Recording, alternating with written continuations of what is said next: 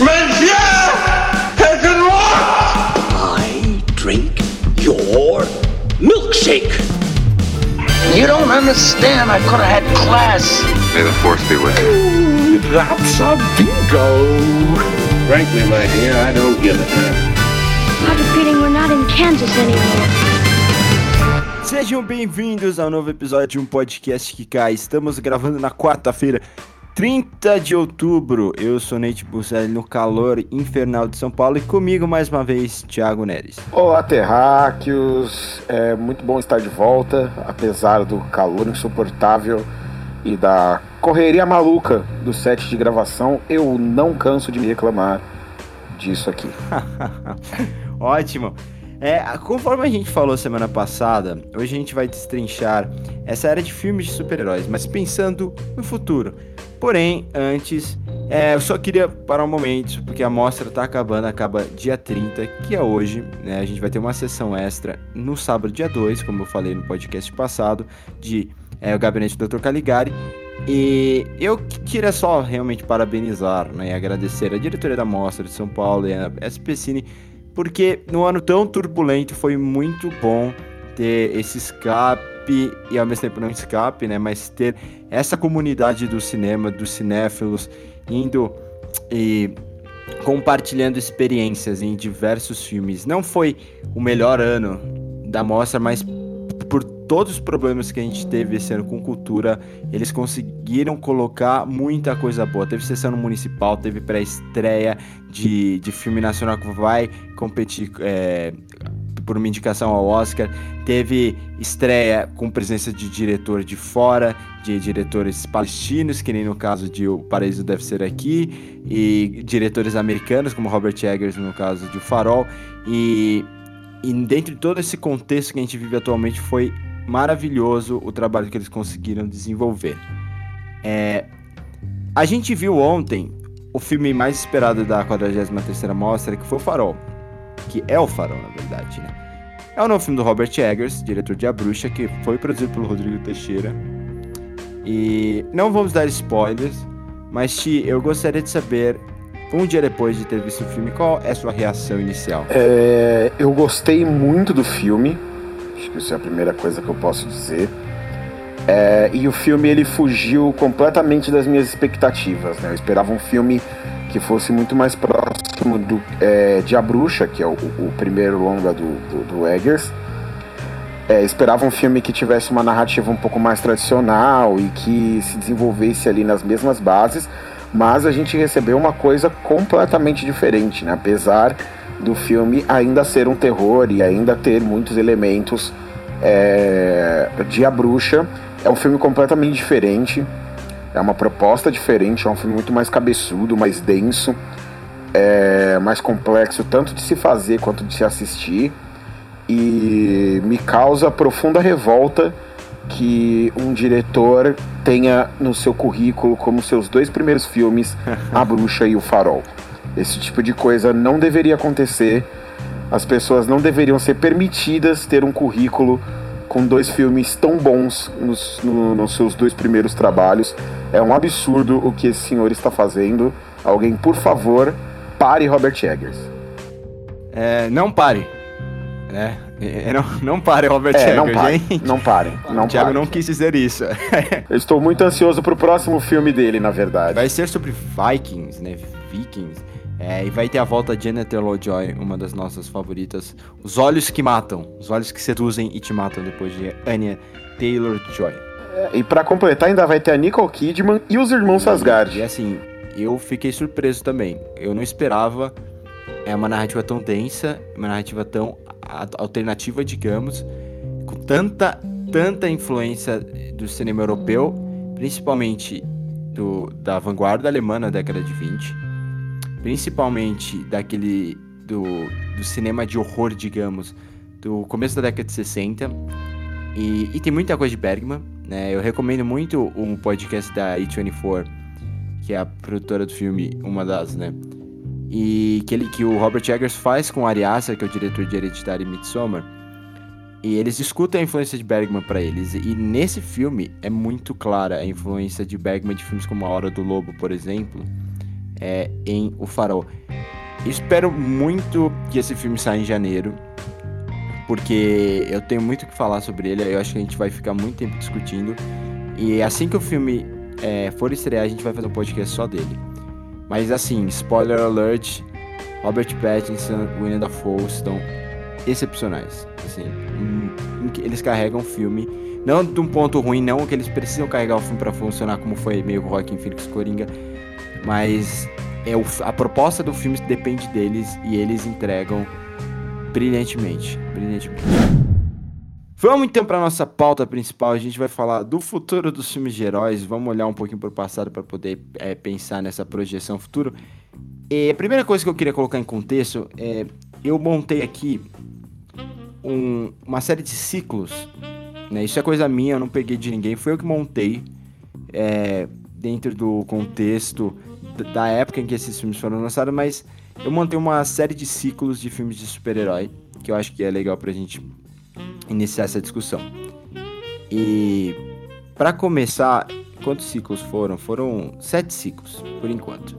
O primeiro ciclo eu chamo de Superman do Christopher Reeve, simplesmente porque é formado os principais filmes dessa época são os filmes do Superman do Christopher Reeve. São as únicas coisas que importam, né, nesse primeiro momento. Exatamente, o Superman é o primeiro herói, né, o super-herói. Detective Comics, né, que viraria DC depois. É, em 1978, Richard Donner faz o primeiro filme de super-herói, assim, de um grande estúdio, pelo menos. E, e é o Superman, é o Christopher Reeve. 1978 foi o filme, se eu não me engano, foi a maior bilheteria de 78 com 134,22 milhões de dólares. Pra época era bastante dinheiro, né? Depois teve Superman 2, Superman 3, Superman 4. E cada um desses filmes foi perdendo dinheiro. É, o Superman 4 fez muito pouco dinheiro, foi um bust, e por isso praticamente encerrou a saga é, do, do, Superman, essa franquia com Christopher Reeve. Esse último filme é de 87. Curioso que, se eu, se eu não me engano, só o Superman de 78 fez mais de 100 milhões. Se eu não me engano. O que é bizarro, né? Pra, até mesmo pra época. É para mostrar que é, o povo não tinha o mesmo interesse em super-heróis. Não é nem questão do, da inflação, é questão de, de acesso às salas, não. É, é questão mesmo de que as pessoas não tinham tanto interesse, né? E, e o primeiro faz muito dinheiro até pela evolução dos efeitos especiais que o filme apresentava. E depois começa a cair, por mais que o Superman 2 ainda seja muito, muito bom, de 1980. E tem gente que acha que é melhor que o primeiro. Eu tenho minhas dúvidas. Eu gosto muito do 2, mas eu não sei se eu gosto mais do que do, que do, do original de 78. É, o segundo ciclo eu chamo de Os Heróis da Noite. Começa em 1989 com Batman, do Tim Burton. É, e aí a gente tem entre os principais títulos dessa época o Batman Returns, Tim Burton também. O Corvo, do Alex Proyas, 1994. Ba é, Batman Eternamente, Josh Schumacher, essa porcaria, de 1995. Spawn, outra porcaria do Mark AZDP. Né? E aí mais uma porcaria, Batman Robin, 1997, do Joe Schumacher. Como permitiram que o Joe Schumacher dirigisse o Batman duas vezes, cara? Não sei, hein? Eu, o, o Joe Schumacher, teve a seu auge no final da década de 80 e começo da década de 90. Ele fez seus dois melhores filmes nesse período, que foi é, os, o, os Garotos Perdidos, né? The Lost Boys e Um Dia de Fúria. De longe, os dois melhores filmes dele, assim. Ele não é um cara de grandes filmes, né? Ele, ele fez muita porcaria, muita porcaria. E Batman Eternamente, Batman e Robin são dois dos piores filmes super-heróis já feitos, isso ninguém discute. E, e aí a, a, esse ciclo termina bem com Blade, né? 1998, que não é o melhor filme Blade, mas é muito melhor que esses últimos filmes. Basicamente o que acontece é, depois do, do, do Batman Retorno, né, de 92, só teve filme ruim.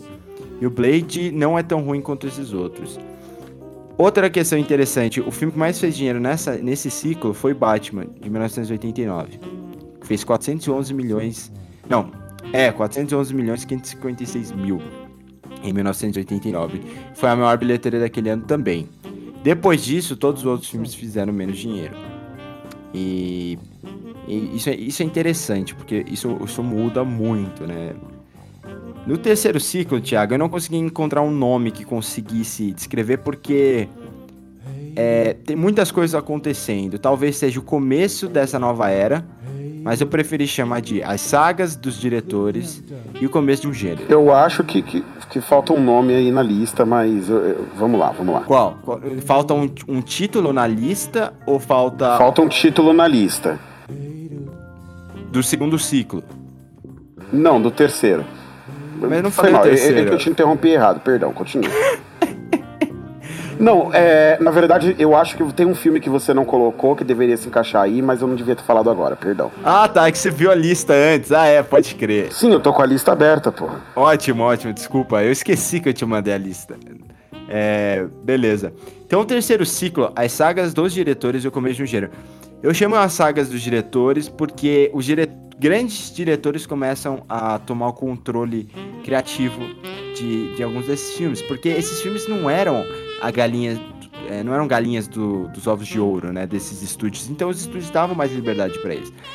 É, que foi ao contrário de muitos filmes na década de 90 e contrário do que aconteceu com o primeiro ciclo do Superman. E por que começo de um gênero? Porque é na década de 2000 que o cinema de super-herói começa a se tornar um subgênero. De verdade. E não só, assim, um filme de ação baseado em quadrinhos. X-Men de 2000 do Brian Singer, Blade 2 do Guilherme Del Toro, Homem-Aranha do Sam Raimi, é, X-Men 2 do Brian Singer, Hulk do Ang Lee, Hellboy do Guilherme Del Toro, Batman Begins do Nolan, Homem-Aranha 2 do Sam Raimi, é, O Cavaleiro das Trevas do Nolan, Hellboy 2 do Del Toro e O Homem de Ferro do Favreau, tanto o 1 e o 2, são filmes de diretores, é, assim, que têm um- uma boa reputação, são diretores considerados fortes, diretores que têm uma visão é, forte do que eles querem fazer, né? E também, é, eu vou colocar um filme que é da outra década, mas faz parte desse ciclo, que é O Cavaleiro das Trevas Ressurge do Nolan de 2012. E então esses p- pra mim são os principais títulos pra para se entender é, essa década de 2000, esse terceiro ciclo. E assim, quanto mais filmes de super for sendo feito, mais rápido os ciclos serão. Vocês vão perceber agora em diante. Mas fala aí, Ti, que filme você acha que faltou? É, então, o. eu- acho que tem. é- É bom lembrar, né, que aqui a gente está destacando os filmes que são mais importantes, né? E a gente começa a dar um Sim. pouco mais atenção a esses filmes aqui, justamente porque eles ganha- começam a ganhar essas assinaturas, né? Esses diretores mais autorais que vão dando cara e criando coisas dentro do gênero que mais futuramente vão originar a fórmula Marvel, né? Que ela vem muito dessas coisas todas que foram produzidas anteriormente. Mas no meio disso aqui é sempre importante lembrar, tem uma cacetada de merda, né? Você Sim, tem Demolidor, você tem aquele Inominável, né? Que, que- que dá até um negócio de citar aqui. Não fala. Aquele filme horroroso da Mulher Gato. Nossa, falou, já era. Ferrou. Você tem coisas assim escabrosas aí no meio do caminho que, que deixam a gente desesperado só de lembrar que esses filmes existem. Você tem Quarteto 2, que é. Né? Aquilo lá. Eu, eu amo o Surfista Prateado. Ele é um dos meus heróis favoritos da Marvel. E o que fizeram É, com o Surfista e, e Prateado. logo você odeia machucou. Quarteto 2 por causa Sim, disso. Eu não lembro que existe, né? É, a gente tenta não lembrar, né? A gente finge que não existe. Então esses filmes são os filmes mais pontuais aí. Eu considero que, apesar de não ser uma adaptação de quadrinhos especificamente, tem um filme que é, sem sombra de dúvidas, um filme de super-herói. E que ele se encaixaria ali bem no comecinho dessa década, né? É, na verdade, ali um ano antes do início de tudo, que é Matrix. Que muita coisa que vem de Matrix é, é utilizada em X-Men e posteriormente em Blade. E, vai, e, e- eu acho que ele funciona para poder inspirar todos esses outros filmes, principalmente esses bem no começo ali do, dos anos 2000. É, eu acho que ele sofre muita influência de Matrix. Que, que, que tem um bom trabalho da jornada do herói, mas é um filme que também ele abre as coisas é, a partir do sentido do aspecto visual do filme, né? Dos efeitos especiais que dão um salto muito grande ali com Matrix, né? Que até hoje é reverenciado né, e, é, e é muito bem avaliado pela qualidade do seu- dos seus efeitos especiais à época, né, trazendo coisas como bullet time e o uso da- daquelas coreografias malucas.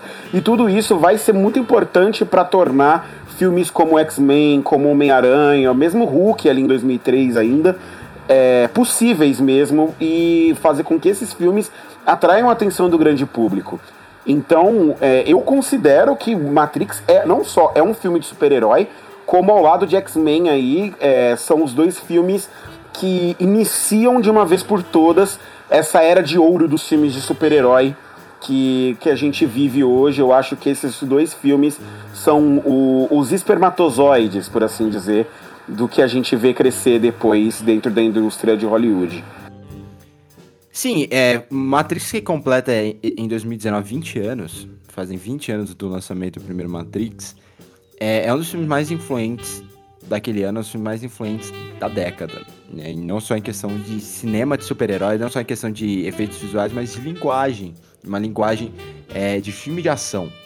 É, e isso é muito interessante. E, e foi, é, foi legal você pontuar isso. Eu não coloquei nessa lista porque eu tentei é, separar filmes que são é, adaptados, por Marvel e DC, que foram feitos por grandes estúdios. Porque, por exemplo, é, tem o. Na década de 90 tem o Rocketeer, que é um dos principais filmes de super-heróis daquela década, mas não, não era a mesma coisa, sabe? Ele, ele, é feito como fosse um filme de época. São filmes que. É, eles estão num outro contexto, né? Os principais filmes daquela época são os filmes mais é, dos heróis da noite, digamos assim. Os filmes que são influenciados pelo Batman, que é o primeiro e é o que faz mais dinheiro. Então, como aquele fez mais dinheiro, as pessoas seguem mais ou menos essa linha.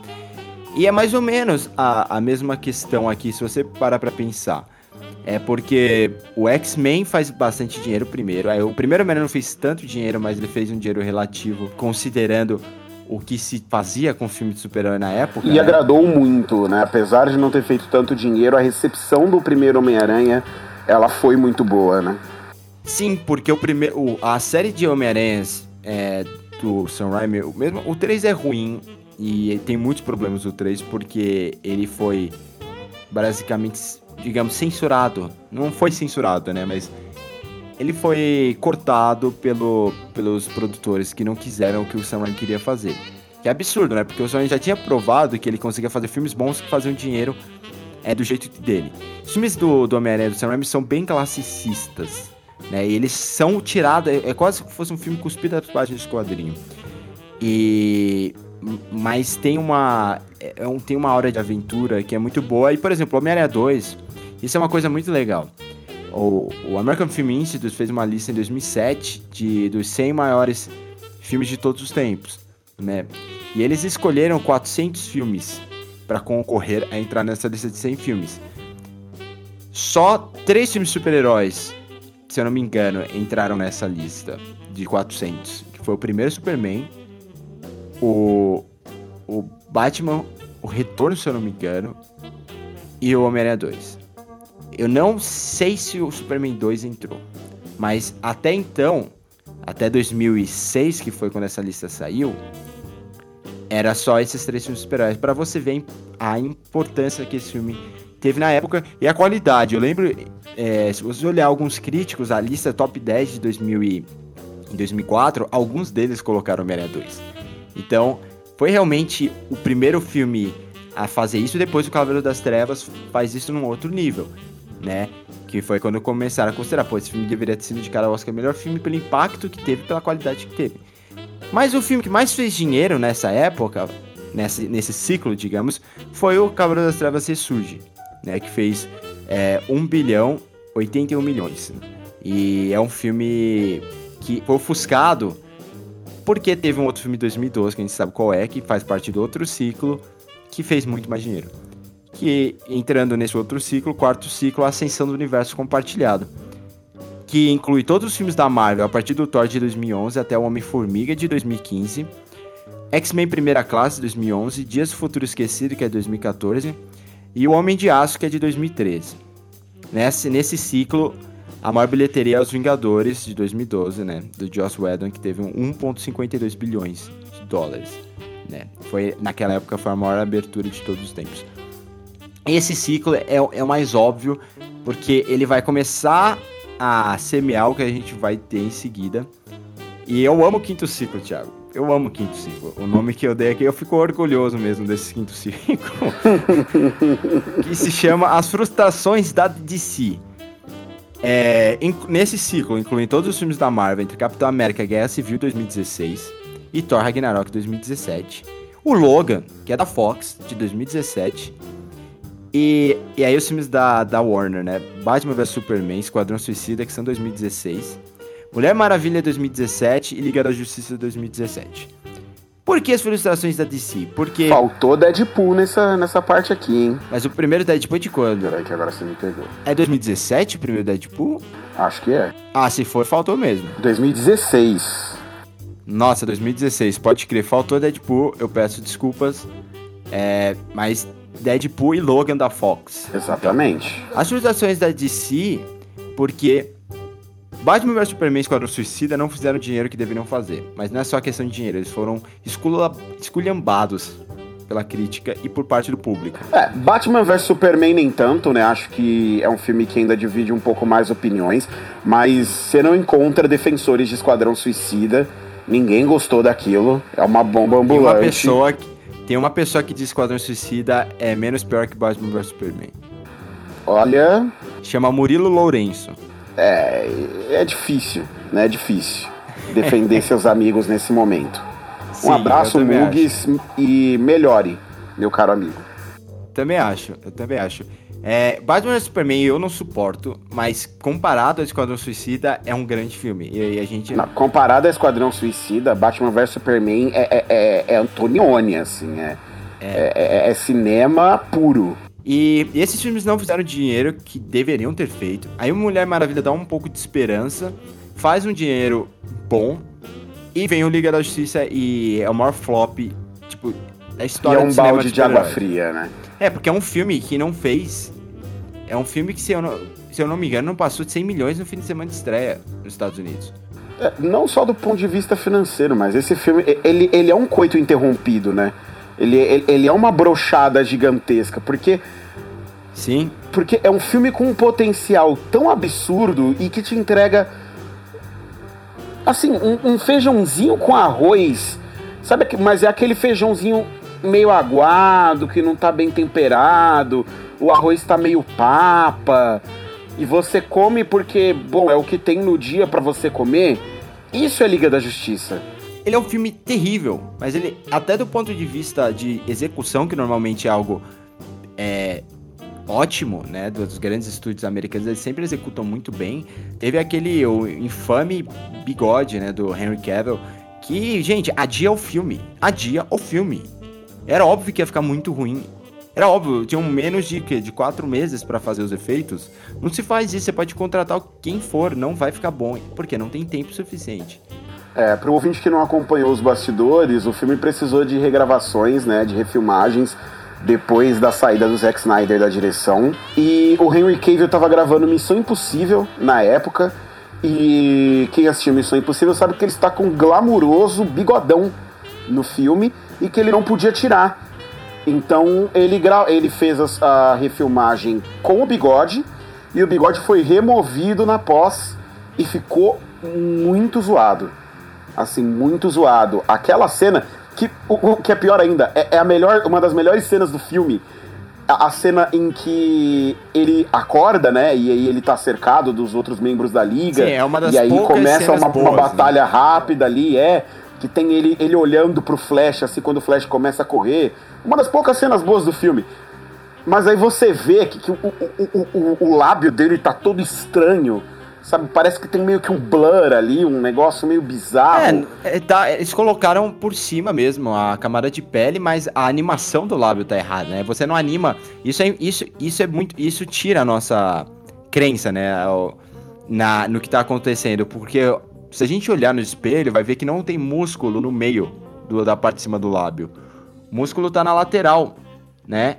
Então, é, a gente mexe a lateral e o meio, ele, ele se move de acordo com o restante da boca, mas ele não tem um músculo no meio. Se você olhar esses filmes, e o, Rogue One também tem isso, mas aí no caso é eles montaram, eh, rejuvenesceram a Carrie Fisher, né, por CGI, criaram um rosto de CGI, mas também tem esse problema. É, do o meio do lábio eh, parece que tem um músculo, né? Então isso, isso atrapalha muito. Involuntariamente a gente identifica que tem algo errado, só não sabe ver o que é. Exatamente. E então, os filmes da Marvel fazendo muito dinheiro Guerra Civil foi um, é, um sucesso de crítica e público. Até os filmes ruins da Marvel fazendo muito dinheiro, né? O que é mais Sim. assustador. Sim, sem dúvida. O Guerra Civil, mesmo vindo do, do, do cansaço que foi o, o Era de Ultron, né? É um filme que cenas muito repetitivas, que criou uma fadiga, não fez o dinheiro que deveria ter feito também, por mais que tenha feito bastante dinheiro. É, o Guerra Civil foi um sucesso de crítica e pública. E os outros filmes que vieram naquele ano também. O, o Doutor, Doutor Estranho foi um sucesso. É, não foi o melhor filme da Eu não acho tão bom assim, mas ele, ele foi um Ah, sucesso. é bem fraquinho até. É, hoje, assim, antes de, de, de estrear o, o Guerra Infinita, é, foi antes mesmo do, do Ultimato, antes de estrear Guerra Infinita, eu revi todos os filmes da Marvel. E Doutor Estranho, no fim das contas, é, é bem abaixo do que poderia ser, assim. Ele é um Não, filme é que ele é bem abaixo, interessante é. visualmente, mas de resto ele, ele não entrega o que poderia entregar. O Doutor Estranho que a gente vê nos dois Vingadores é muito mais interessante Muito mais do que o que a gente vê no filme solo dele. É, a, o- a Marvel tem um problema com histórias de origem.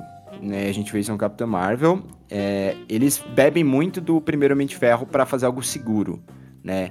Mas, assim, foi um filme que fez sucesso. A crítica não. A crítica gostou do filme.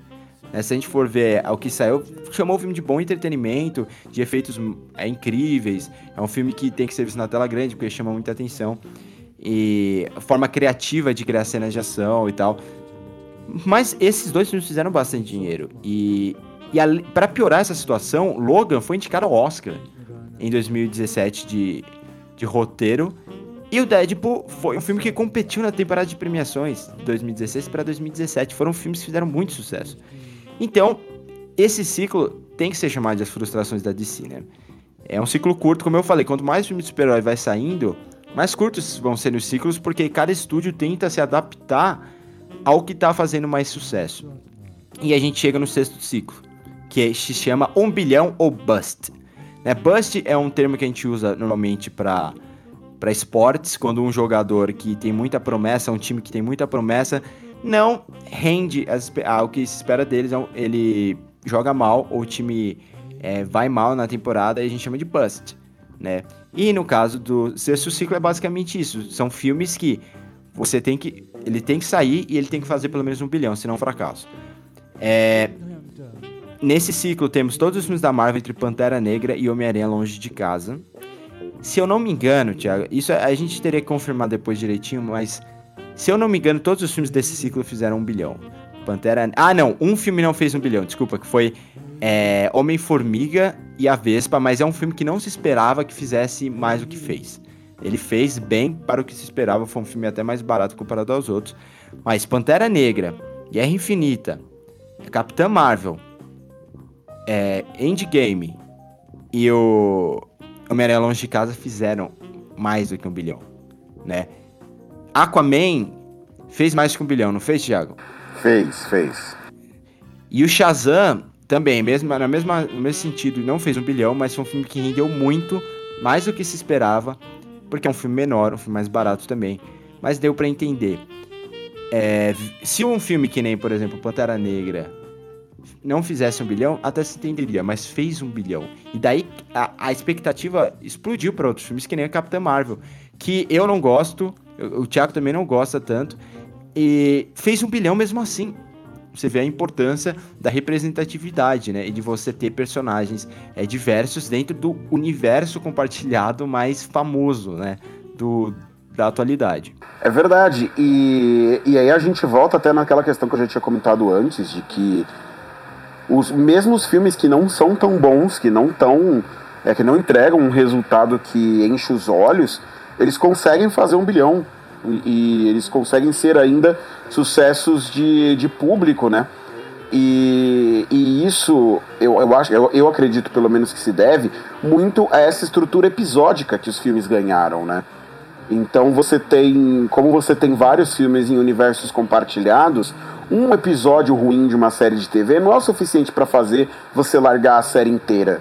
Então um filmezinho ruim ali no meio de outros filmes que são bons e você continua levando e o filme continua fazendo dinheiro porque as pessoas vão ao cinema simplesmente porque é o novo filme da Marvel ou porque é o novo É. filme da DC e não porque, ah não, esse filme deve ser muito legal, eu vou assistir. E é aí é onde a gente entra, por exemplo, e eu gosto de pegar dois exemplos específicos nessa fase, que você já citou, que são Capitã Marvel e Aquaman, porque Aquaman é um filme que fez muito sucesso de público, mas a crítica não gostou. É, uma boa parte do, do próprio público mesmo, é, o- o- o- os fãs mais marvetes, por assim dizer, né, geralmente não gostaram muito de Aquaman. Mas são as mesmas pessoas que vão defender Capitã Marvel e dizer que Capitã Marvel é um filme muito bom, o que eu, sinceramente, não vejo muita diferença entre Aquaman e Capitã Marvel no sentido de qualidade. Eu vejo os dois filmes bem pares, assim. Os dois filmes têm problemas gritantes.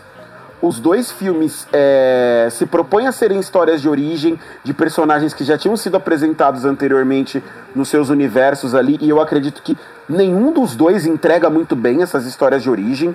É, e os dois filmes, mesmo assim, foram sucesso de bilheteria Sim. sabe? Então é, é, é, é muito mesmo um retrato de uma é, de, de uma indústria e de um gênero cinematográfico que já está consolidado. Que as pessoas vão assistir a esses filmes simplesmente porque eles são os novos filmes dos seus estúdios. Certamente. Eu, eu, diria. é, não vamos se estender muito a análise de um filme individual, né? Porque senão a gente tá ferrado, porque é muito filme. A gente não termina nunca. É. Mas eu, eu diria que o Capitão Marvel, ele é até pior. Porque o, o, o Aquaman, ele quer ser aquilo que ele é. O problema é que o que ele quer ser não é legal. Não é bom. É, é algo que, que não tem tom. E fora que os atores são mal escalados, tem toda uma questão nessa. Mas em questão de proposta, ele quer ser aquela coisa, assim, meio tola. Né? E enquanto o Capitão Marvel, não, ele quer ser uma coisa extraordinária, né? Ele quer ter um lance de Vingador do Futuro lá, de você redescobrir o que aconteceu, né? No passado, e a Brie Larson não é tão carismática, ela não segura. A personagem, a forma como ela é introduzida é muito mal. Basicamente, os diretores que foram contados para fazer esse filme são diretores novos que fizeram filmes indies, que não entendem de o suficiente de efeitos é, e de, cinema de ação. As cenas de ação são terríveis, elas não se conseguem contextualizar, a gente ficou perdido o tempo inteiro. Então é um filme. O Capitão Marvel é um filme bem fraco. Pra mim é um filme ruim que não consegue é, atingir o objetivo ao que se propõe, né? Mas fez dinheiro até porque tava entrou meio que no, na linha do Guerra Infinita. Eu quero tanto saber o que vai acontecer que eu tenho que ir pela cena pós-crédito, sabe? Eu tenho que ir para ver como esse filme vai terminar e aonde ele vai nos levar no Ultimato, né? Mas é o que você falou, é um universo já consolidado e por isso mesmo que eu dou o título de é de um bilhão ou bust, né? E aí chegamos no sétimo ciclo, que é algo que está começando agora. E com base no que a gente já viu, as falas do Scorsese, das falas do Coppola, as falas antigas até, não, são recentes, do Inharito, do Spielberg, etc. E, e com a chegada do Coringa, eu chamo o sétimo ciclo de Disney contra o mundo. Né? A Disney adquiriu a Fox, então eles têm monopólio de grande parte desse cinema de super-herói que vai, vai ser daqui, daqui em diante. O Coringa vai numa contramão do que a Disney faz. É, por mais que eu, eu, eu não gosto do Coringa, você também não gosta do Coringa, mas não estamos aqui para discutir porque não gostamos do Coringa. A gente vai discutir porque esse filme é importante nesse novo ciclo. Ah, não gostar é um termo muito forte, mas é sem dúvida um filme superestimado. É, eu não gosto. É, mas é superestimado sem dúvida. E e aí temos Viúva Negra e os Eternos que certamente estão nesse ciclo. Eu não sei se os próximos filmes estarão nesse ciclo também, mas Viúva Negra que vai sair é, no primeiro semestre do ano que vem é um filme pequeno, é um filme com uma personagem que não é tão popular quanto o Homem de Ferro, mas é popular o suficiente para ter um filme próprio. E com certeza é mais carismática que a Capitã Marvel, né? E, e a Scarlett Johansson é, é, é melhor atriz que a Brie Larson. Com todo respeito a Brie Larson, gente. Com todo respeito a Brie Larson. Sei que ela ganhou Oscar, que vai ter gente jogando na minha cara aqui. Pô, ela, mas ela ganhou Oscar, como se isso justificasse alguma coisa. Mas Scarlett Johansson é muito melhor atriz que a Brie Larson. Assista, assista a, eu ia falar pele que habita, né? Mas é sobre a pele. Under the Skin. Ouça o trabalho de voz dela em Her. Veja ela em Don John. E veja ela no História de um Casamento, que Nossa, eu assisti semana passada e tô. Não esperava gostar tanto e ela tá incrível, né? Mas é um filme que provavelmente não vai fazer um bilhão, né? Mas como que a indústria vai reagir a um filme da Viúva Negra não fazendo bilhão? É, e vem Os Eternos no final do ano. Os Eternos é um filme talvez o filme mais arriscado que a Marvel já fez. Não tem nenhum personagem conhecido lá. Não tem é, personagens muito, muito carismáticos. E não tem nenhum. Não tem personagens nem que eu conheço. que eu Então. confesso que eu tenho muito pouco conhecimento sobre os Eternos, não li praticamente nada deles em HQs. Então, assim, eu tô no- num limbo, assim, em relação a esse filme. E, e é dirigido pela Clouzal, que é uma excelente diretora de filme independente. Ela fez o The Rider no ano passado, que foi considerado um dos melhores filmes daquele ano. Só que ela tá na mesma situação do Ryan Coogler com Pantera Negra e do- dos diretores de Capitã Marvel, que é, ela pega um cinema independente, filme muito, muito pequeno e vai pro filme gigante. Como que ela vai lidar com isso? O Coogler lida muito bem com a questão narrativa porque ele manja demais de narrativa. Ele manja demais de personagens, como esses personagens se interagem e como eles é, estão dentro de uma narrativa, de uma narrativa política, no caso do Pantera Negra. É, as, a Clouzal, ela tem que manjar muito de narrativa, porque eu tenho quase certeza que os Eternos não vai ser um filme brilhante de, de, de ação como Pantera Negra não foi, como Capitã Marvel. Capitã Marvel tá em outro nível, é ruim mesmo, não é que não foi brilhante. Então eu quero ver muito como vai ser essa situação. E tem mais, Thiago.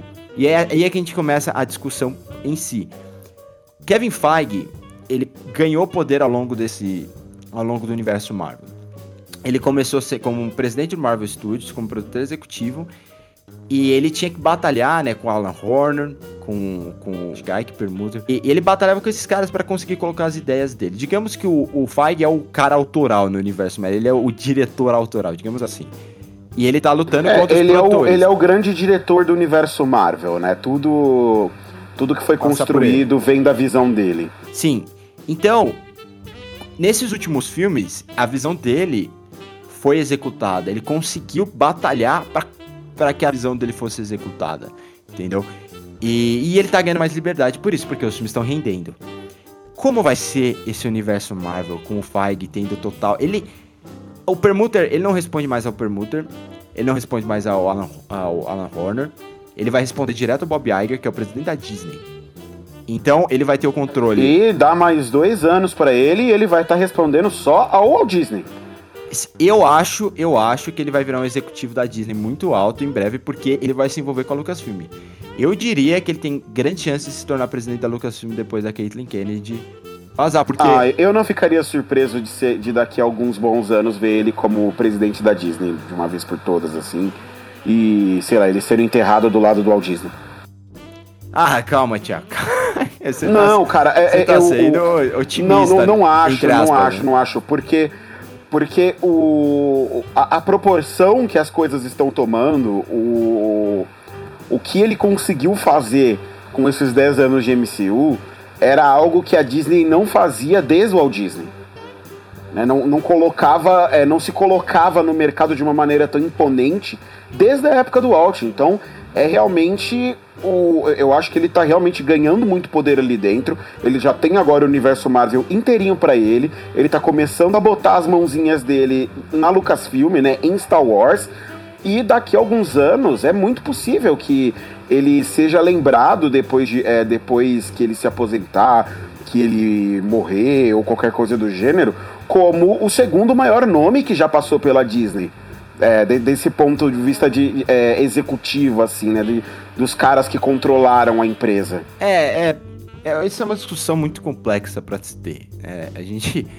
Porque é, a gente tem muitas fases da Disney, mas eu, eu- a Disney, sem dúvida, ela tá vivendo hoje uma era de ouro comercial. Não vou dizer era de ouro, mas uma era comercial que, assim, rivaliza com o que ela viveu na primeira na primeira metade do, do século XIX, do século XIX, meu Deus, do século XX, né? Em década de, 20, de 30, 40, 50, que os filmes, é, muitos filmes de, de, de aventura, eles, eles tinham controle, muitas, as animações todas praticamente eram, eram deles. Eu não tenho coragem, a coragem que você tem de, de colocar o Feige nessa posição. Mas eu, eu, eu insisto que ele representa algo bom. Por, por mais que ele seja um executivo, por mais que ele seja um produtor, e a gente que defende sempre a visão dos diretores, ele representa algo bom, porque ele briga por qualidade, ele briga por algo que seja coerente com os quadrinhos e com os fãs de quadrinho, que é o que a Marvel representa. É, pode goste ou não, o que ela está fazendo é adaptando quadrinhos. Né? Então esses personagens têm que ser coerentes com os quadrinhos. E quanto mais liberdade Feige vem tendo, os filmes da Marvel têm melhorado. Isso, isso, isso é óbvio. Você vê que ele teve liberdade para escalar um Taika Waititi, pra, que, é um, que é um cara totalmente desconhecido, era, né? É, quando foi escalado para fazer o, o Ragnarok, ele tinha feito alguns filmes neozelandeses, tinha feito algumas dirigido séries, feito What We Do in the Shadows, que é incrível, mas é um cara de comédia, uma comédia, assim, diferente, que não é tão segura que vai fazer muito dinheiro. E o Taika Waititi tá, tem possibilidade de ser indicado ao Oscar melhor diretor ano que vem. Pela, por causa da oportunidade que o Feige deu para ele. Então, ele é uma figura que, represente ou não o produtor, represente ou não o executivo, ele briga por qualidade. E aí eu te faço a pergunta, Thiago. É, onde é o lugar desse filme de herói? Porque se a gente for analisar o, temos filmes com narrativa seriada, que melhorou um pouco do, nos últimos anos, que os filmes conseguiram se fechar, eles não eram propaganda pro próximo. E o Capitão Marvel, ele, ele foi um pouco disso, né? Até porque se passou fora da, da sequência cronológica dos últimos filmes. Mas é uma pergunta é, muito interessante de... O universo Marvel é, linguagem de TV no cinema? Né? A gente pode. A gente, a gente sempre fala muito que Game of Thrones é, parecia cinema na TV. A Marvel parece TV no cinema? Uh, eu acredito que parece. É, eu acho que ela importa, como a gente falou já, né, dessa questão de tornar os filmes episódicos dentro do, é, do, do contexto maior, ela importa isso da TV. Isso vem realmente do, da, dessa compreensão e dessa maneira do público se relacionar com as histórias. É, as séries de TV elas criam essa relação com o público justamente por serem episódicas, por serem longas e elas dão tempo para que as pessoas se afeiçoem a esses personagens, né? E levam isso é, e fazem com que esses personagens, essas tramas, elas sejam acompanhadas por muito tempo. Então é um formato seriado utilizado no cinema é, de uma maneira muito cuidadosa. Então é sim importado da TV. Eu acho que isso é, é, é inegável. Só que é feito de uma maneira que é, ela é muito mais ousada do que qualquer coisa que a gente tinha visto até aqui. A saga do infinito como um todo, ela, ela é sem precedentes e ela alcança a dimensão que alcança justamente por ser assim e ela, ela, acaba, ela acaba criando uma tendência de mercado onde a gente já viu estúdios tentarem repetir, né? Não só a DC, mas a gente teve a, recentemente foi a Universal que tentou fazer o Dark Universe, Meu não Deus, foi? que coisa horrível, sim. Que, sim. E tentou começar com aquele filme desastroso da múmia aquela coisa horrorosa. E o filme foi tão ruim que eu acho que eles não tiveram como continuar. Não, não todos os filmes foram ruins demais. Teve aquele é, Drácula, e, e aí, teve tudo terrível. É, coisas horrorosas. E aí veio agora, por exemplo, o, os filmes do Godzilla, linkando diversos monstros, tentando criar um universo de filmes. É, de monstros em, em, entre si. Então isso se torna um padrão dentro da indústria, os outros tentam replicar. E agora que a DC resolveu andar no. Ela percebeu que ela não ia conseguir, que não dava mais tempo deles tentarem ficar copiando o que a Disney tinha feito, que não era possível, mas eles estavam atrasados. Aí eles resolveram abrir mão disso e apostar em filmes mais independentes, apostar é, em filmes que não necessariamente se ligam uns com os outros. Só que, só que eu acho que isso também não vai funcionar a não ser que eles se saiam muito bem em cada um desses filmes independentes que eles fizerem, porque eu não sei você, mas eu, eu cheguei a acompanhar discussões das pessoas na internet imaginando como o Coringa do Joaquim Phoenix poderia se conectar com o Sim. The Batman do, é, que o Matt Reeves vai fazer agora. E assim, cara, assim, a, a, gente conhece o Matt Reeves dos outros filmes dele. O Matt Reeves não vai usar o Rockin' Phoenix, ele não vai usar nada desse filme. Ele nada. vai fazer o filme dele. Assim, ele fez um Planeta dos Macacos só dele. Ele fez uma trilogia fantástica com Planeta dos Macacos. Ele não vai usar essas coisas. E as pessoas, ela, mesmo sabendo que o filme é independente, mesmo sabendo que esse filme não tem nada a ver com as coisas que eles viram nos últimos anos, sabendo que, teve outro Coringa dois anos atrás, as pessoas sabendo disso, elas esperam que em algum momento esses filmes vão se conectar e criar um grande universo coerente, do mesmo jeito que a Marvel fez. Então, é, então tudo isso é, é, é, é, uma reorganização da indústria, é uma, uma maneira na qual essa serialização ela foi traduzida para uma linguagem mais cinematográfica, né? Foi importada para o cinema e ela deu muito certo.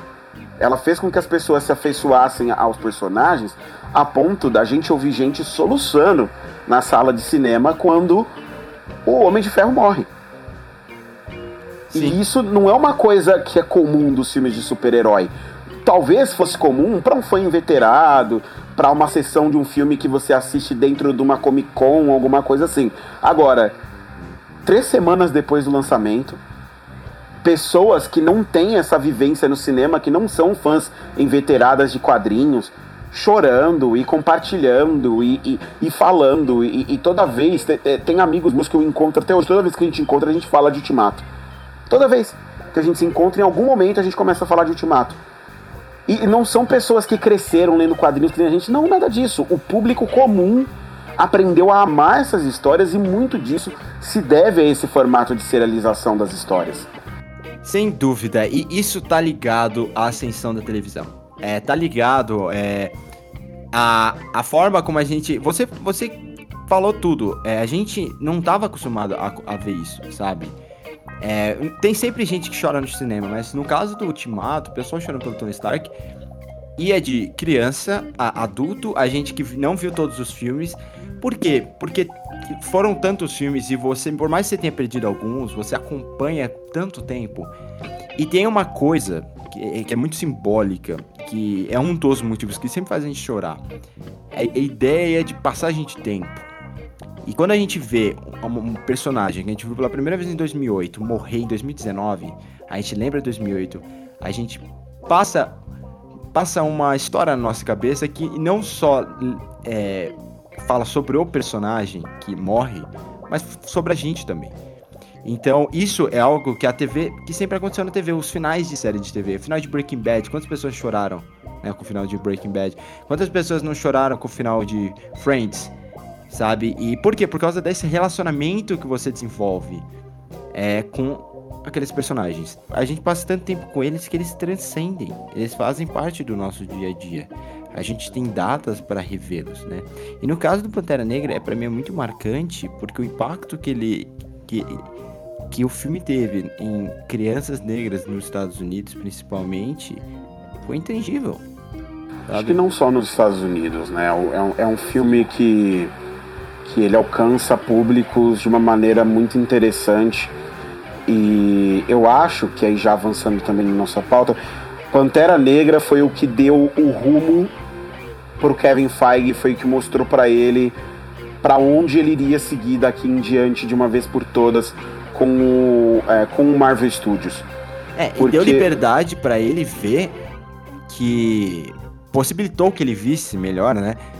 Que filmes com contextos mais politizados dentro de um universo de entretenimento são importantes e, e, e não atrapalham a renda, né? Não atrapalhou porque o, o Pantera Negra se tornou na época a segunda maior bilheteria dos Estados Unidos. Ou não, segunda não, a terceira maior bilheteria dos Estados Unidos se tornou é, a maior bilheteria dos filmes da Marvel na época dentro dos Estados Unidos. É, e se você olhar nas listas aí de filmes favoritos, de melhores filmes do MCU, você dificilmente deixa de ver Pantera Negra ali entre os três primeiros colocados. Tiago. Porque é, é um filme de uma qualidade muito grande. Pantera Negra foi indicado ao Oscar é, agora em 2019, em referência aos filmes de 2018. Quem ganhou o Oscar nesse ano foi Green Book. Você acha Green Book melhor que Pantera Negra, sinceramente? Nem fudendo. Não é melhor. Não é melhor. Green Book não é melhor. Green Book não é melhor, não é, é politicamente mais interessante, não é mais bem, planejado, construído, não explora melhor a cultura negra. É, ele eu, eu, acho que ele é inferior em praticamente tudo. É um filme feito só tem tudo. gente branca nesse filme. Ao contrário do Pantera Negra, o que o, o, que o Pantera Negra representa é a equipe grande parte da equipe negra, a diretora de fotografia é mulher, é, e, e o filme tem um nossa, o filme é, é emocionante em que a, a, posição do vilão, né? É um personagem rico. Green Book não tem um personagem tão complexo como Killmonger. Me desculpa, gente, mas é verdade. O Killmonger é melhor que qualquer personagem em Green Book. Green Book é um filme caricato, é um filme extremamente perigoso até, né? Porque ele representa o racismo do lado de gente branca, né? Que, que não entende o que, que foi o racismo, ou pelo menos não quer explorar o, o do ponto crítico. É, é aquela figura do, do white savior, né, do salvador branco, o cara branco que vai lá e, e, e ele aprende uma valorosa lição e ele luta contra o racismo para ajudar os seus irmãos negros. Quanto Pantera Negra é uma história de gente preta. Né, uma história de gente preta vivendo ali as suas questões e lidando com as mazelas da sociedade, mas ao mesmo tempo não deixa de ser uma história de super-herói é, e, e ele não perde o seu valor em momento algum. Eu acredito que Pantera Negra dá os rumos do universo Marvel justamente porque ele faz o ele mostra que é possível fazer um caminho um pouco inverso porque quando a gente estava discutindo lá a formação do gênero de super-herói a gente estava falando de um subgênero se formando né e quando você tem filmes como Pantera Negra como Thor Ragnarok, filme, é, é filmes Capitão que América, são, é, Soldado Capitão, Invernal, Capitão América, Soldado Invernal, é, Homem Formiga, que é um filme de assalto. É, você começa a ver uma tendência inversa acontecendo ali, que ao invés de você ter um subgênero, o, o gênero de super-heróis ele se amplia para abarcar outros gêneros dentro dos seus próprios filmes. Então aí você começa a ter possibilidade de explorar filmes é, que são filmes de super-herói, mas que podem envolver comédia, mas que podem, é como que é o, o gênero mais tradicional, né, dentro do dentro do filme de super-herói, mas que podem envolver filmes que são mais políticos, filmes que são filmes de assalto. Então eu acho que o caminho que a Marvel deve seguir no futuro é esse caminho justamente de tentar criar filmes de gênero dentro das suas histórias de super-heróis. Porque aí você torna esses filmes cada vez mais cotidianos e facilita cada vez mais que o seu público se relacione com as suas histórias. E esse não é só um entendimento da Marvel, a DC também já foi por aí. Né? Ela fez o Coringa agora, que é um filme é, é um filme de vilão, especificamente, que tenta abordar esse, é, que tenta criar uma é, essa persona complexa, é, traumatizada, que vai é, full no, no, no sombrio e realista, né? Que é o que a DC. que tá ali onde a DC tem se saído melhor até agora com seus filmes.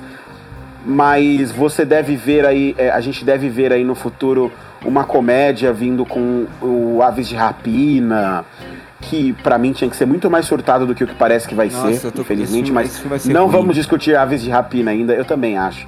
Mas não vamos discutir Aves de Rapina ainda, vamos esperar para falar desse filme.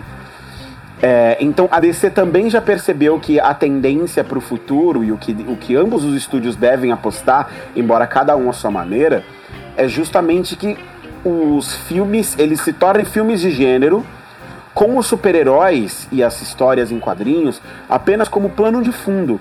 O que, por mais que seja a tendência atual, tá longe de ser inventar a roda, né? Não é nada que os próprios quadrinhos já não façam há muito, mas muito, mas muito tempo. Né? X-Men, que a gente fala tanto e que é o meu grupo de super-heróis favorito, nunca deixou de ser profundamente político. Os X-Men sempre foram a coisa mais política que tinha na Marvel, né? Inspirados Eles sempre no... é, é, inspirados na luta negra nos é, Estados Unidos, né? Com, com o exato, com Luther King, Malcolm X, é, a, a, situação, os mutantes eles são criados para representar o povo negro, né? Esse povo diferente que causa medo e você tem um líder que quer que quer separar tudo, que viva cada um do seu lado porque eles nunca vão se entender, e o outro que é um conciliador, que acha que é possível unir a todos e criar uma sociedade igualitária, tanto para mutantes quanto para humanos. Então, isso sempre teve ali. Os quadrinhos sempre fizeram isso. A gente não está falando de quadrinhos recentes dos X-Men. A gente está falando de uma coisa que está no, no cerne dos X-Men desde a criação deles. Então, isso sempre teve ali nos quadrinhos e agora isso começa a vir cada vez mais claro para o cinema. Então, parece que a gente avançou 10 anos num sentido, mas lá pro finalzinho já isso começou a se abrir. Né? A gente começou a ver filmes que já eram um pouco mais ousados, que iam um pouco mais longe, que buscavam fazer coisas mais anedóticas. E aí agora eu acredito que a gente deve ver uma tendência de que isso se torne cada vez mais um padrão, tanto para Marvel quanto para DC, quanto para esses outros estúdios que vão tentando replicar esse formato que, que, a, que a Disney construiu. É, concordo plenamente com tudo que você falou. É, a gente tem dois tópicos pra gente terminar esse podcast. Infelizmente não vai dar pra falar tudo que a gente queria falar, muita coisa, né? São, são mais de 10 anos de filmes de super-heróis. Só dessa fase da Marvel, né? Fora tudo que eu falei antes. Então, a primeira coisa, eu, eu queria lembrar, o Spielberg fez uma comparação com os filmes de western. E ele falou que os filmes de super-heróis iam desaparecer que nem os westerns. E o Spielberg é um dos meus diretores favoritos, mas uma coisa que ele nunca foi muito bom é. Prever o futuro. E primeiro, o Western não desapareceu. É um absurdo você falar que o Western desapareceu. O Western se adaptou. Porque Star Wars é um Western. Sabe? E, e, e mesmo o Western revisionista é, pre, é presente até hoje, né? Tem um, tem um Western pelo menos por ano, no, só em Hollywood. Sim.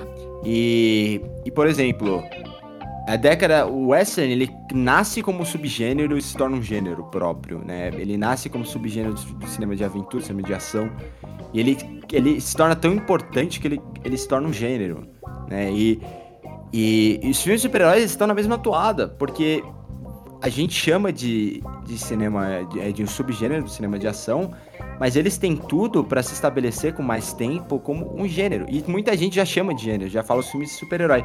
A questão é que ainda não tem regras o suficiente para você definir isso como um gênero. É, mas então, essa comparação que o Spielberg fez, é, eu entendo o que ele quer dizer, mas para mim não faz muito sentido. Porque é, a, a, a influência do Western é, é, quase um elogio, ele quase elogiou o cinema de super-heróis sem querer, né? Porque o próprio Spielberg é um grande fã do cinema de, de, de western. Ele, ele é um, um dos filmes mais importantes para a vida dele, e para mim também, eu queria dizer, é Rastros de Ódio, do John Ford. E, e pra, então, isso eu queria só mencionar, isso não tem muito o que discutir, né? Mas, pra, como que o western desapareceu? Não desapareceu, né? Em, o western que começa na década de 20, 30... Em 1992, Clint Eastwood fez Os Imperdoáveis. Em 1992, ganhou o Oscar, sabe? Tem vários westerns aí dos últimos anos muito bons, né? E como eu falei, Star Wars é um western, só que tá dentro de um gênero de fantasia, mas é um western, né? Tem, tem é, regras do western, tá ligado? Para mim, Star Wars é mais western do que, do que é ficção científica, se você parar pra pensar. Ele responde mais às regras do western do que da ficção científica. Então, o cinema de super-herói, ele pode desaparecer. A fadiga pode ser tão grande que começa a fazer, é não fazer dinheiro e, e ele desaparece. Mas o que eu acho mais provável é o que você falou, que ele vai se encaixar mais é, em gêneros estabelecidos e que vai cada dia mais é, deixar de serem filmes tão pesados no senso de, é, de grandeza e serem filmes mais leves, mas que fazem parte do nosso cotidiano cinéfilo sabe? E eu espero que eles melhorem com o tempo, que eles se tornem mais importantes. Como todo, como toda fase importante para a indústria, tem filmes que uma hora ganham prêmios, né? A gente viu o a gente viu o Cavaleiro das Trevas levantar esta bola em 2008. A gente viu o Logan jogar a bola mais para cima e a gente viu o Pantera Negra quase quase dar um tapa nessa bola e cortar ela, né? E tá chegando lá, uma hora vai acontecer, porque o, hoje é o gênero ou subgênero mais importante da indústria. E eu não estou questionando qualidade. Eu estou dizendo o que faz o dinheiro mover. né? E como a gente falou, o Endgame tem méritos absurdos, tem méritos. É um filme difícil de fazer, é um filme que o roteiro, por mais que tenha furos, é muito bom para o que eles tinham que lidar. É um filme com atores entregando é, no máximo do que eles podem dentro do contexto do filme, né? Não, lógico que eles não vão entregar como o Robert Pattinson entregou em O Farol, né? Porque, porque é muito mais, exige muito mais, né? Nem dá. Mas, nem dá, nem dá, por causa do material mesmo. Mas para a proposta do filme, para o que ele representa, é mais ou menos o que para mim foi Missão Impossível é, Efeito Fallout ano passado. Foi um filme incrível pro que ele se propõe a fazer. É um filme de ação e foi um dos filmes de ações mais divertido, mais divertidos que eu vi na minha vida. E foi, mas, gente, é um dos melhores filmes do ano? Não é. Porque tem outros filmes que eu vou considerar é, para eleger o meu filme favorito, não. Filmes que vão conversar mais comigo, filmes mais pessoais, filmes que me desafiam. Mas, no questão de versão, é muito bom. E para o que se propõe a fazer, ele tem excelência. Mesma coisa com o Endgame. Ti, para finalizar, a gente falou de sete ciclos. Né? E sendo Disney contra o mundo agora.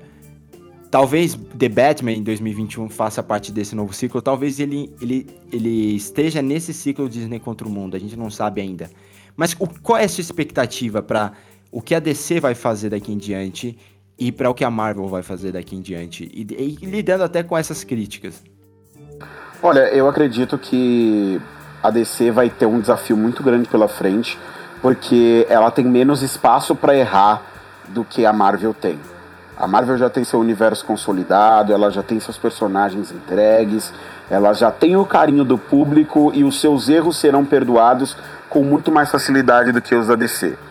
Né? O Aves de Rapina ser uma bomba é, já vai ser um peso complicado para eles poderem lidar. Se você tiver aí. Eu não acredito que isso vai acontecer, eu tenho muita expectativa por The Batman. É, justamente por ser o Matt Reeves na direção, por go gostar do novo Batman, né? Com com o Robert Pattinson. Então esse filme é um filme que eu estou mais ansioso para ver e acredito que ele pode começar alguma coisa muito interessante aí para descer. Mas pensando que eles vão apostar em filmes mais isolados, que a, a criar um grande universo não vai ser a ambição deles, mas que eles vão mas que eles vão continuar tentando aplicar também esses gêneros dentro dos filmes de super-herói, como fizeram com Coringa agora e como devem continuar fazendo com os próximos, eu fico otimista, mas eu entendo que a DC não pode errar com as mesmas proporções que a Marvel pode. Se a Marvel fizer três filmes ruins em sequência, o que ela não fez até hoje, se ela fizer três filmes ruins em sequência, a gente não vai parar de assistir os filmes e as bilheterias dela não vão despencar. Eu não posso dizer o mesmo da DC. Eu não, eu não consigo acreditar que se Aves de Rapina for ruim, se The Batman for ruim, e, e sei lá, o que quer mais que, que, que a DC se propõe a fazer, que Adão Negro, que tá aí suspenso há 50 anos, né? Com The Rock contratado para fazer, é, for uma bomba. É, então. Se esse filme também for uma bomba, a DC não, não, ela não, ela vai começar a sentir esse impacto na bilheteria, sim. Ela já sente, né, do ponto de vista não que os filmes não se pagam, qualquer coisa do gênero, não é isso mas de que ela simplesmente não consegue fazer tanto dinheiro quanto a Marvel faz. A Marvel lança três filmes por ano e dos três, um faz um e dois fazem, fazem mais de um bilhão. Quando não, os três fazem. Exato. Então, é, a DC tem menos espaço para errar e ela tem menos confiança do seu público do que a Marvel tem. Então eu acredito que o desafio deles é maior, e eles mas eles finalmente entenderam uma coisa importante não dá mais tempo de perseguir a Marvel no jogo dela. Eles têm que criar o próprio jogo e eles têm que seguir aí o seu próprio caminho. Então, tô cautelosamente otimista a partir de The Batman, porque Aves de Rapina promete ser uma bomba também. Eu eu acho assim, é o que o, o fator chave aí para esse novo ciclo para mim é a Fox. E a gente não sabe como a Marvel vai lidar com isso, por exemplo, com Deadpool. Deadpool, ele, ele pode ser pode brincar com o universo da Marvel e ser paralelo como ele fazia na Fox. E eu acho que vai ser bem isso que vai acontecer. Vai ser um Deadpool mais surtado. Porque ele vai ter Não, muito mais certeza. material. Eu acho, que ele, eu acho que eles vão surtar totalmente com Deadpool. Ele vai passar assim por todos os filmes possíveis da Marvel. E ele não vai ter a menor relação com, com o universo Marvel em si. ele não será importante nas tramas, ele nem pode ser, porque ele tá ali para fazer você rir dos filmes da Marvel pelas coisas que os filmes da Marvel fazem. Então é um é. filme que vai apostar em metalinguagem o tempo inteiro. Então ele nem pode fazer muitas conexões. Exato. E outra coisa, tem gente preocupada, a Deadpool não vai ser Deadpool porque tá na Disney. Porém, é, realmente, se Deadpool fosse levar o selo Disney, assim, começar com Disney lá na frente, seria um problema. Mas a, a Fox, o, o selo Fox, a marca Fox, estará nos filmes que representaram a Fox ainda, sabe? É, você não vai ver a, o, o castelinho né, da, da Cinderela no começo do filme da Deadpool, você vai ver a Fox. Então não vai influenciar né, nas ações da Disney. É, o que eu acho interessante é que assim, é, a, a, Marvel e a Disney normalmente faz filmes para todos os públicos. Né? Então, é, a, a, a DC tentou fazer isso e não deu certo. E eu acho que agora eles vão abrir mão disso. Eles fizeram um filme que, vamos ser sérios, é bem infantil no Aquaman. É, eu tenho certeza que ele, ele funcionou muito melhor com, com pessoas até, o quê? até seus 16 anos do que ele funcionou com os adultos, né? E, e aí eles vão fazer agora, o fizeram o Coringa, que é um filme pra gente mais velha. E mesmo assim eu não gostei. Sim, vou continuar falando que eu não gostei. Não interessa.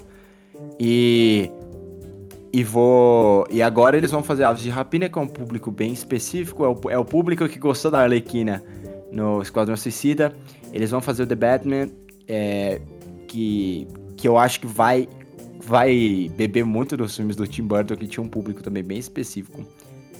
Então, a Marvel, eu quero ver como a Marvel vai lidar agora tendo a Fox e se eles vão continuar fazendo filme para todo mundo ou se eles vão ser influenciados por um. Eu, eu acho que vai ser boa essa nova era de filmes da DC, porque eles se livraram do maior problema que era o Zack Snyder.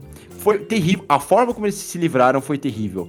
Mas dar a chave é do, de um universo futuro para o Zack Snyder, para ele definir a estética dos filmes, que influenciou inclusive Mulher Maravilha, foi a pior coisa da Mulher Maravilha, foi a estética do Zack Snyder lá. E, e isso foi terrível. E por caminhos tortos, eles eliminaram é, a influência do Zack Snyder. E agora eles vão ter diretores mais competentes lidando com isso e tem um cara para planejar melhor o que vai acontecer por aí. É, eu só espero que, que eles entendam que antes de qualquer coisa, esses filmes de super-heróis são filmes de quadrinho da mesma forma que o Feige entende isso. Porque o que faz a Marvel ser. O que faz a Marvel ser tão importante nessa época é o universo compartilhado, mas o que, ela, o que faz ela ser boa é esse entendimento que o Feige tem sobre os quadrinhos. Então eu espero que a DC consiga entender isso, porque eu sei que o Matt Reeves vai entregar um bom filme, a escalação de elenco está muito boa, né? A gente tem aí agora Paul Dano, né? A gente tem a a Zoe Kravitz, tem o Robert Pattinson, que é um grande ator. Se você não viu os, os filmes que ele faz, que ele tem feito ultimamente, você está perdendo. E, e eu, eu tô otimista também. Não acho que eles vão acertar em todos os filmes, porque eles estão tentando achar, digamos, uma fórmula. Né? Não uma fórmula na, é, seriada que nem a Marvel fez.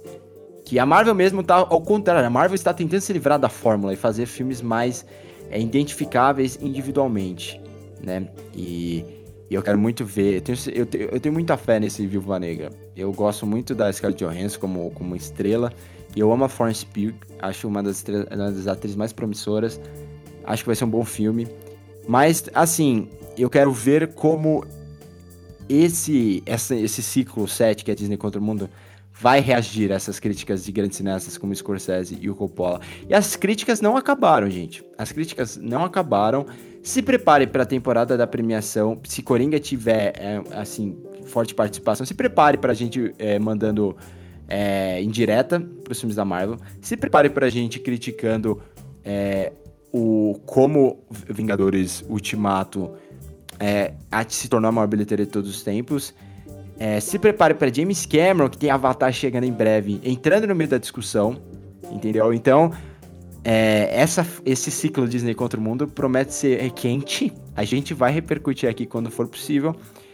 Mas eu acho que vai demorar muito, muito, muito tempo até a gente ter alguma fadiga. Porque sabe qual é a questão? Quando todo mundo viu Endgame, o Ultimato, Não foi assim, caramba, ainda bem que acabou essa fase. Ainda bem que acabou esse saco. Não, foi assim, o que eles vão fazer em seguida? Como que eles vão colocar o quarteto aqui? Como que eles vão colocar o X-Men? Será que vem Galactus? Por quê?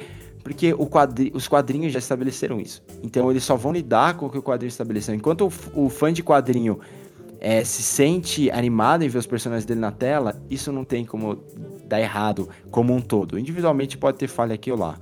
Mas como um todo, amigo e sabe no esporte, né, Thiago? Quando o jogador tá confiante, que ele começa a fazer coisas que ele nem mesmo sabia que conseguia fazer, a Marvel tá confiante. E ela tá mais confiante do que nunca. É. Se isso é bom ou ruim. E o Kevin Feige é tipo o Tom Brady, né? Ele simplesmente gosta ah, é. de ganhar. Exato. O Kevin Feige gosta de ganhar. E talvez isso, a Marvel, ela perca um pouco do seu brilho quando o Kevin Feige deixar a Marvel, que eu acho que vai acontecer para assumir a Lucasfilm um dia. Né? Da mesma forma que a gente fala do futebol americano, é quando, quando é que vai acabar a dinastia dos Patriots? Quando o Tom Brady é deixar os Patriots, né? E quando o Barcelona vai parar de ser é, uma ameaça nos torneios europeus, quando o Messi se aposentar, entendeu? É a mesma coisa aqui. Vamos ver como vai ser essa relação. E eu espero que você tenha gostado da discussão. espero que você esteja aqui com a gente na semana que vem. No seu agregador de preferência, sempre procure um podcast que cai. A gente está agora no Stitcher também no Stitch, a gente não estava no Stitch, agora estamos. Estamos em tudo. E Estamos cada vez mais lugares. Sim. Caindo sempre. Caindo sempre, né? Caindo no seu coração. Mas é, nos procure no Twitter, no Instagram, arroba Sieverts, arroba Thiagodzilla, arroba podcast que cai, que é produzido pela Indel Filmes, produtora cultural baseada em São Paulo. Para saber mais sobre nossos serviços e projetos, dá uma olhada no site www.endelfilmes.com.br Ti, mais uma vez, muito obrigado. Até semana que vem. Tchau, tchau, galera. Até mais. Falou.